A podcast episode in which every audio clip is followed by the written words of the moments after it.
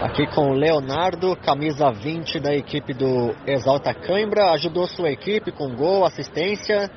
Infelizmente não deu para segurar o, a vitória, mas sai com empate, né, Léo? É. Ah, para o início do campeonato aí, a gente estava na frente, mas vacilo tomou um empate. Mas a gente está aí brigando para chegar na final esse, esse campeonato. Fica alguma lição depois dessa frustração no final do jogo? Ah, ter um pouco mais de atenção. É, o jogo é jogado até o último minuto, então a gente tem que ter essa atenção aí para não tomar um empate. Aí, beleza, Leonardo da equipe do Exalta Coimbra.